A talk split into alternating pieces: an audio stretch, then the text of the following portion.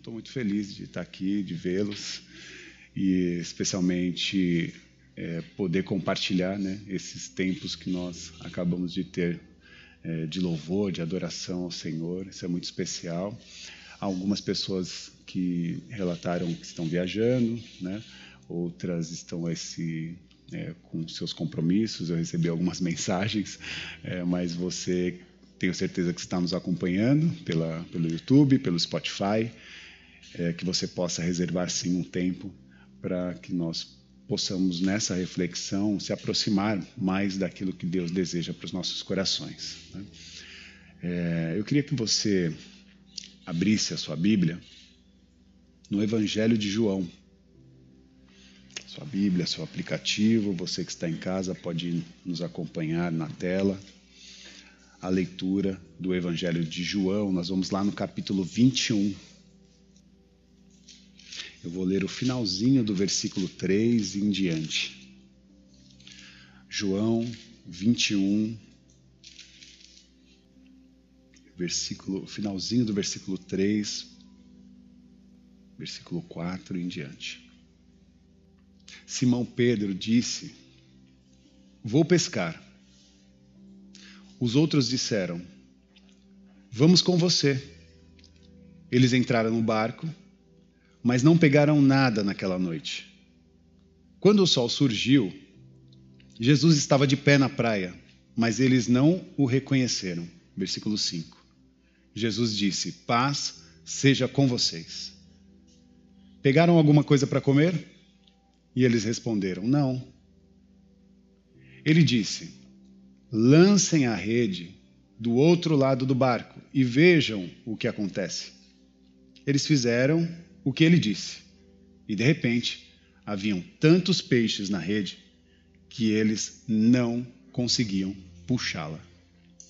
Versículo 7. Então, o, o, o discípulo de Jesus, o discípulo que Jesus amava, disse a Pedro: É o Senhor. Até aí. Oremos mais uma vez. Consagre seu coração e mente ao Senhor. Peça para que Ele fale contigo, peça para que Ele fale conosco. Te louvamos, Jesus. Agradecemos por esse encontro, por cada canção, por cada abraço, por cada sorriso. Te agradecemos por estar aqui. Agradecemos também porque temos essa oportunidade de nos conectar de todas as coisas externas e, e linkar a nossa mente, o nosso coração a Ti. Por isso, fala conosco Usa, Senhor, as nossas vidas, nos dando a capacidade de ouvir a Sua mensagem e fazer com que essa mensagem seja um reflexo para o nosso cotidiano. Nós queremos tão somente fazer a Sua vontade. Que a Sua vontade seja permitida aqui nessa manhã e que ela possa nos conduzir para os dias que virão, assim como o Senhor desejar. Ajuda-nos, nos orienta em nome de Jesus. Amém. Amém. Bom, é, trecho dos Evangelhos, né, que é muito lido por nós, e, e esse texto mostra um pouquinho do retrato de uma parte do cotidiano de Jesus com seus discípulos. Jesus estava num movimento de revelação para os seus discípulos. E esse movimento de revelação ele acontece depois da morte e da ressurreição de Jesus. Depois da morte, há muitas pessoas que ainda não tinham recebido o relato que Jesus estava vivo, especialmente os discípulos. E havia um temor no coração desses discípulos e um luto, porque não é fácil perder um amigo, quiçá alguém tão especial como o próprio Jesus. Os seus milagres, as suas manifestações, as suas falas ainda reverberavam né, no coração daqueles discípulos e eles estavam é, desolados. E Jesus estava se revelando a cada um dos discípulos, e eram muitos, e levando a respeito, levando a sua presença a respeito da ressurreição que ali acontecera. Todos estavam machucados, né, enlutados, por conta da morte anunciada de Jesus, E momentos como esse acabam facilmente se conectando com a nossa trajetória, com a nossa presença e com a nossa manifestação em vida.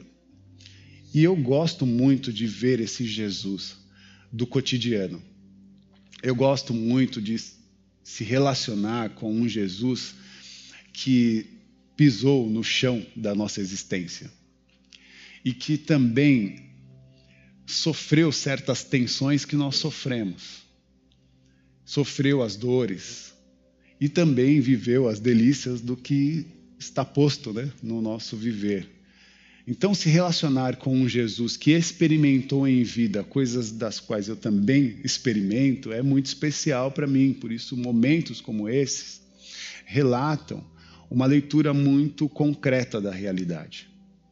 E eu tenho percorrido, né, agora é, especialmente esse mês, é, a partir de uma fala e de uma percepção de um Jesus que está no meio de nós, se manifestando juntamente conosco e buscando um relacionamento é, real, que não está no campo das fantasias, mas que acontece no nosso cotidiano, no nosso dia a dia. Então, quando você vai para o seu trabalho, quando você vai para os seus afazeres, para os seus desafios de vida, saiba que Jesus está lá contigo. Você não vem para um lugar para acessar uma manifestação espiritual se empoderar dela e falar: agora estou cheio, né? Enchi o tanque e agora eu vou para a vida. Não, não é isso. Você vai buscar a partir daqui uma orientação e uma aproximação maior com esse Cristo e fazer com que essa proximidade com Cristo seja fruto da sua manifestação no cotidiano, na vida. Então, Jesus está acontecendo agora, mas ele acontece ali além. Ele vai acontecer no seu, no, no, é, nos seus movimentos de trabalho, de estudos, né, nas participações né, que você está se manifestando em vida. Ali o Senhor está e ele é um, um amigo fiel, um agente protetor, de forte cuidado para cada um de nós mas que também nos proporciona momentos de alegria, de sorriso, de boas notícias. E como a gente quer boas notícias, né? Como a gente deseja e como a gente ora por boas notícias. Então, momentos como esse que os discípulos estão passando, em que eles estão vivendo um certo luto, um certo lamento, um certo sofrimento pela perda do seu grande mestre, né? É, nós precisamos entender que é, é importante e é possível ter uma atitude diferente diante do sofrimento. E a partir dessa percepção, eu vou trazendo algumas chaves para que nós possamos aprender a dar uma nova resposta diante do sofrimento. Uma nova resposta diante a dor, diante os lamentos. Uma resposta diferente. E por que uma resposta diferente? Porque é natural, quando nós passamos por um tempo de adversidade, quando nós passamos por um tempo de dor, de angústia, a reação que nós temos é uma reação de, primeiro, de negação. Né? Eu lembro uma vez, eu até compartilhei com vocês, que quando eu sofri um acidente de carro, eu estava num momento muito difícil da vida. E quando aquele acidente aconteceu, a primeira coisa que eu dizia, eu falava: Isso não está acontecendo. Eu não acredito que eu estou passando por isso. E esse é um reflexo natural da nossa humanidade. A primeira coisa que a gente faz é tentar negar uma realidade. Não, não é possível que isso está acontecendo. Não é possível, né? já, já passou por isso? Não acredito que eu estou vivendo essa, essa tormenta. Né? Por quê? Porque nós somos lançados por uma certa negação. E é por isso que eu advirto né, a mim e a vocês que nós não, é, especialmente nos tempos de adversidade, de, de sofrimento, não neguemos a realidade. Né? E negar a realidade é muito perigoso. Né? E aí eu disse no domingo passado e repito: não seja um negacionista da realidade, mas seja uma pessoa que consiga perceber a realidade concreta do nosso cotidiano.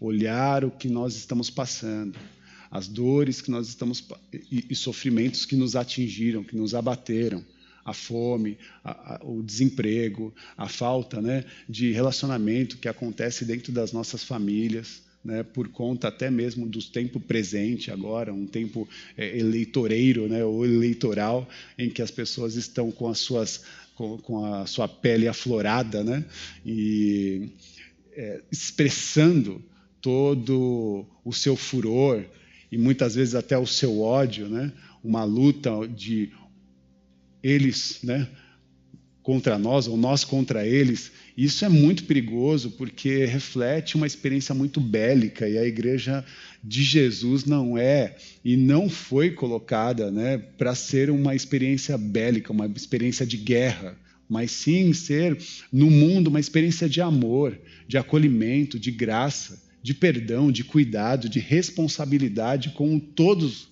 os seres presentes. Essa manifestação de Deus ela precisa ser concreta nas nossas vidas e nós precisamos fazer com que o, reflexo do Evangelho de Cristo aconteça, é, especialmente nessas vidas que estão cegadas por experiências que são internas e que estão sendo é, jogadas para fora como aquele impulso é, negacionista da realidade. Isso, por isso, uma, é, colocar o pé no chão da existência e perceber né, a realidade como ela é, para nós é muito importante.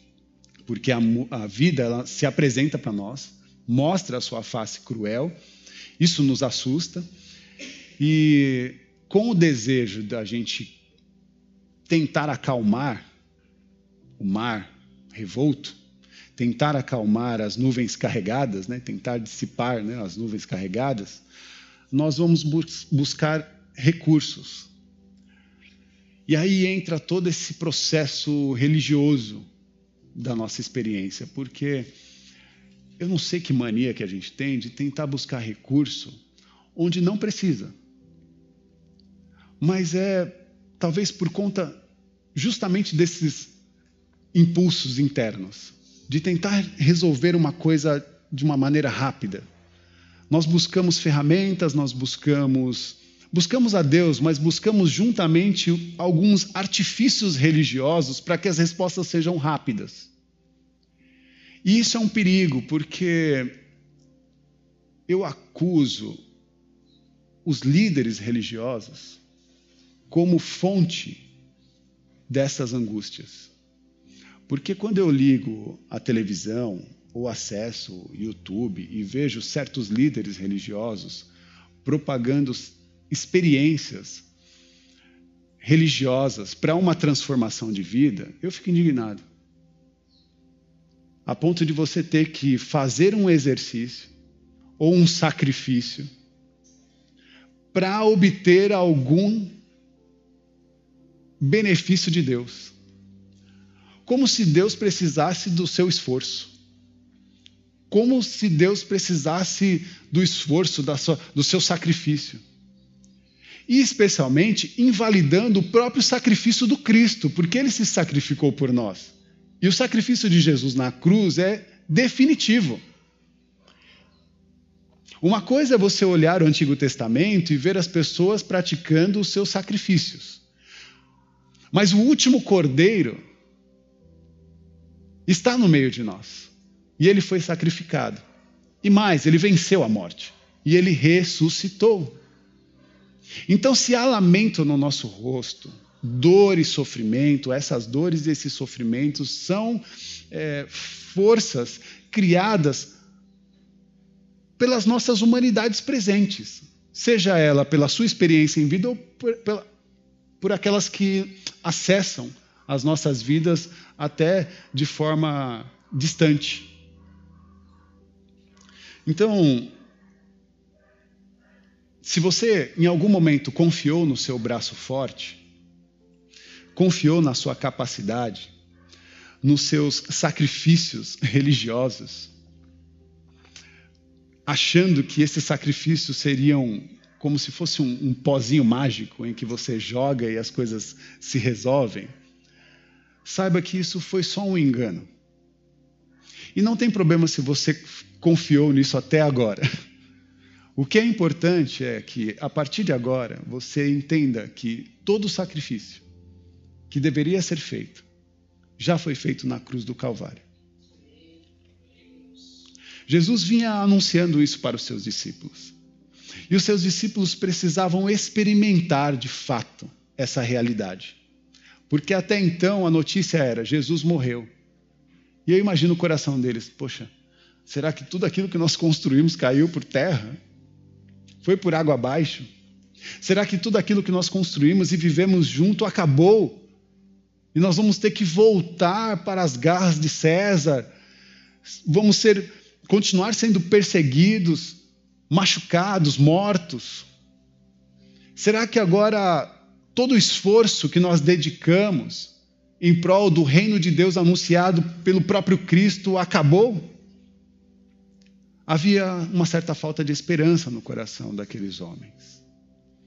E Jesus precisou novamente, depois da sua ressurreição, se encontrar com seus discípulos e dizer que a morte já não tem mais a última palavra. Dizer para aqueles discípulos que a morte perdeu a força do seu poder. Porque quem dá agora, ou quem dita as regras, é o autor da vida, é o próprio Cristo. E diante desta performance, nós nos colocamos com o Senhor, contrapondo todas as manifestações cruéis levantadas nesse mundo. Por isso que o nosso posicionamento é sempre a favor da vida, contra todas as formas de preconceito, contra todas as formas de manipulação de, de pessoas, inclusive as religiosas. É vergonhoso o que nós, quando nós olhamos um cenário em que as igrejas abrem as suas portas para fazerem é, discursos políticos, ungindo seus messias espirituais. Mas isso são práticas naturais, porque eles já estão acostumados há muito tempo a fazer isso. O que isso não pode acessar são os nossos corações. Essas interferências externas, elas vão cair por terra a partir da nossa denúncia profética, dizendo que em nome de Jesus não há outra pessoa a ser exaltada senão o Cristo, o Senhor e Salvador das nossas vidas. Ah, Rafa, mas se o fulano de tal for presidente, ele vai acabar com a nossa, com a nossa liberdade, com a nossa paz, com a nossa alegria. Ah, é? é? É assim que a sua fé está sendo posta? Na esperança de um chefe de Estado futuro? Seja ele A ou B, a nossa esperança está no Senhor. E o que nós queremos é que essa pessoa, pelo menos, tenha o discernimento de como é e como age o coração de Deus. Há outras performances que não exprimem a graça e o amor de Deus e que favorecem a manifestação da guerra, da morte, os discursos de ódio, que separam não só as nossas relações políticas, mas as nossas relações é, familiares. O meu discurso é em favor e em prol da família. E eu disse né, no domingo passado: quero de volta a minha família. Eu quero de volta a minha família como um discurso e um grito profético, porque nos tiraram né, nos cercearam, nos tiraram a oportunidade de participar até mesmo dos nossos grupos, das nossas reuniões familiares. Houve discussões com os meus familiares em que eu não tinha mais vontade de participar da mesa de afetos, por conta desses discursos políticos.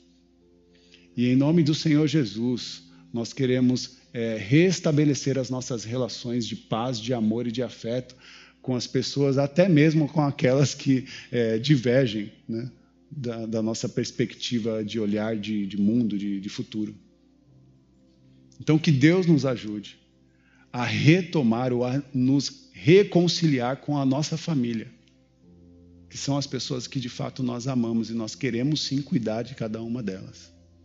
Jesus está fazendo isso, fazendo um movimento de volta para casa encontrando com os seus filhos e filhas, com os seus discípulos, com os seus amores, e mostrando para eles que há sim a possibilidade de é, deixar de lado todo o lamento, todo o sofrimento, toda a angústia, todo o medo da morte, e ter uma perspectiva adiante, uma perspectiva de vida, de vida abundante.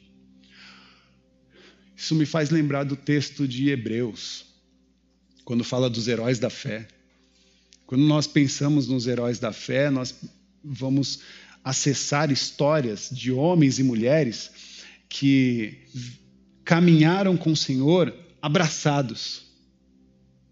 E esse abraço com Deus não impediu que eles vivessem um tempo de sofrimento, mas também fez com que eles é, conseguissem, de uma certa forma, atravessar o tempo de sofrimento, sem sucumbir. E nós estamos passando por um tempo de sofrimento. E muitos de nós não sucumbiram.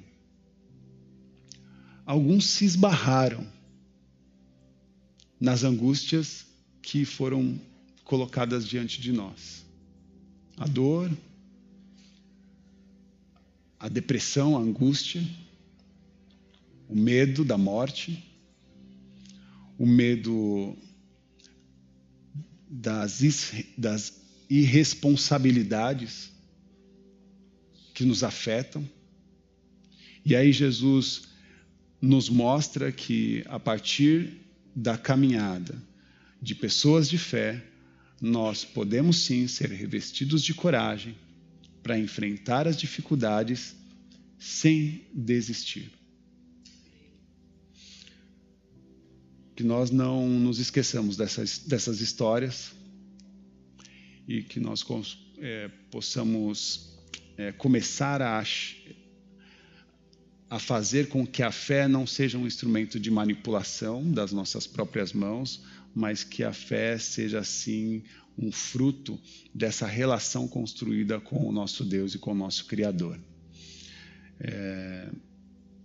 Pensar em coisas boas e achar que elas vão acontecer, eu acho que é bobagem. Lei da atração, bobagem. São só coisas assim para tentar tirar você da, do, da realidade. A gente não precisa dessas coisas para tirar a gente da realidade. A gente precisa colocar o pé no chão, entender a realidade e saber como que nós vamos nos posicionar diante delas. E você tem uma responsabilidade na sua postura, no seu voto e na sua participação em meio à sociedade.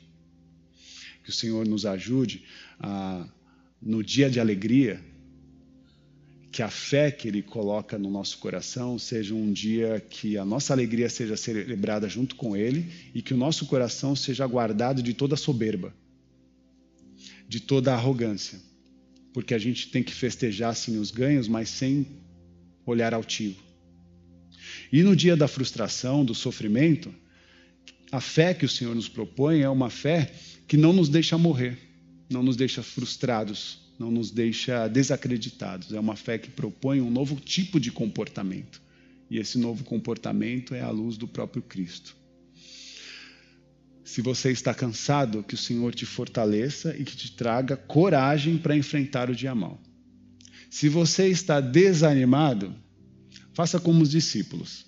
Porque eu lembro que, como nós lemos, né, Simão Pedro, lá no capítulo 21, no verso 3, ele fala assim: Eu vou pescar. E aí, no verso 4, os outros disseram: Vamos com você. Está meio chateado? Não sai por aí sozinho. Está angustiado? Está deprimido? Tem abraço para oferecer para você, sim. E a gente quer ser esse tipo de abraço. Um abraço que acolhe quem está, sabe, angustiado. Pessoas que estão desanimadas têm sim em nós um abraço acolhedor, um abraço afetivo. Então, Simão Pedro diz: Eu vou pescar. E eles dizem: Nós vamos com você. E eles entraram no barco. E é até engraçado né, a cena, porque eles entram no barco, eles vão pescar junto, né? E o que acontece? Não pesca nada. Acho que fica todo mundo agora angustiado. Não rolou uma pesca boa, o sol nasceu, Jesus apareceu no pé da areia ali. Na orla, né? Do... e disse: e aí, tem peixe aí? e eles disseram: Não tem. Não tem peixe porque o tempo é difícil. É tempo de escassez. É tempo de dificuldade de acesso ao alimento. É tempo de muita fragilidade, de dor, de luto. O tempo é difícil. A gente não está conseguindo pescar nada. A gente vai para o supermercado, o carrinho é xoxo. A gente tenta articular as nossas relações e a gente está tudo meio que machucado, um tentando consolar o outro. A gente tenta avançar, mas parece que a gente está fraco, sem coragem. E aí Jesus fala assim: lança a rede do outro lado. Muda um pouco essa perspectiva aí.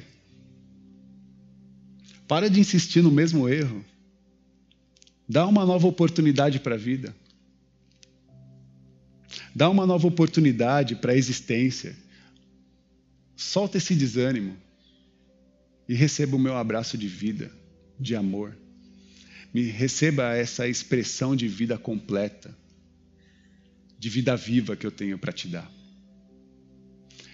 É o, o vazio existencial, né? que quando nos toma, não adianta ter dinheiro no bolso, tá, né? O vazio existencial só ele pode preencher.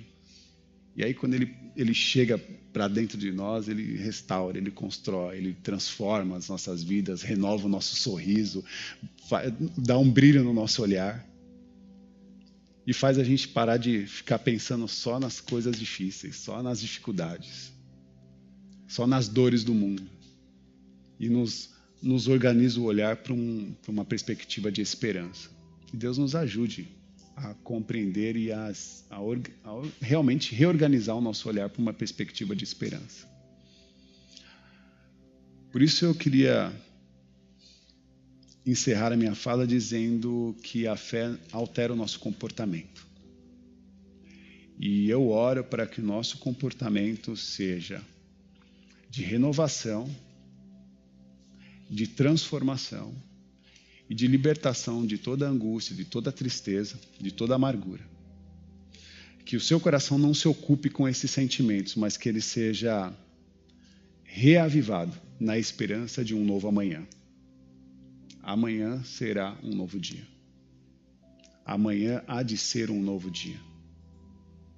Um dia de transformação, de graça, de plenitude, que é o que nós buscamos e nós encontramos no Senhor, e nenhuma outra ferramenta religiosa, mas no Senhor, a oportunidade de viver uma vida melhor. Que Deus nos abençoe e nos renove para essa perspectiva em nome de Jesus. Amanhã será um novo dia. Você pode repetir isso? Amanhã será um novo dia. Oremos, oremos ao Senhor. Deus, nós te louvamos. Te louvamos porque as angústias, as tormentas, o luto, as dificuldades, todas elas se abateram diante de nós. E nós choramos. Porque diante da dor e do sofrimento, a gente precisa chorar sim. Nós não nos agradamos com o tempo presente. Não queríamos sofrer, sofrer as dores e as perdas que sofremos.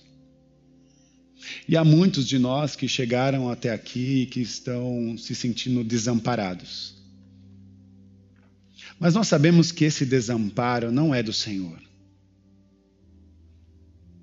São outras questões. Porque o Senhor sempre esteve no meio de nós, nos sustentando em vida e nos possibilitando um caminho de renovo e de esperança. Por isso nós não queremos abaixar a guarda, mas queremos levantar o nosso rosto diante de Ti, para que a luz do mundo nos ilumine, iluminando as nossas consciências, para que nós não venhamos terceirizar as nossas consciências, mas que nós estejamos posicionados com mentes livres coração livre para uma postura de ressignificado da nossa presença na existência. Por isso, resgata, Senhor, o coração que estava machucado e amargurado. E abraça, Senhor, com o teu recorte de amor, de plenitude, de vida. Porque Ainda me lembro que quando o Senhor chegou na orla daquele mar e avistou os pescadores, os seus discípulos, o Senhor disse primeiro: A paz seja convosco. Que nós saiamos daqui, Senhor, revestidos dessa paz. O Deus que está no meio de nós e se apresenta diante de nós, ainda que frustrados por não conseguir uma boa pesca, o Senhor olha para nós e diz: A paz seja convosco. Tirando toda a penumbra e nos colocando para uma nova perspectiva, lançando a rede para um outro lado, para vivenciar o milagre que Ele tem preparado para cada um de nós. Que o Senhor nos receba no lugar da abundância, no lugar do brinde, no lugar da mesa farta. Que a Sua graça nos acolha, nos curando na perspectiva de um novo amanhã. Que Deus nos abençoe com suas mãos aos céus. Que o amor de Deus, que a graça do Senhor Jesus Cristo e que a manifestação do Consolador, o Espírito Santo, esteja sobre a vida de todas e todos. Saiam daqui revigorados da paz do Senhor, da graça e do amor e do seu abraço acolhedor. E com a esperança renovada porque amanhã será um novo dia. Em nome do Pai, do Filho e do Espírito Santo. Que Deus nos abençoe. Amém. Amém.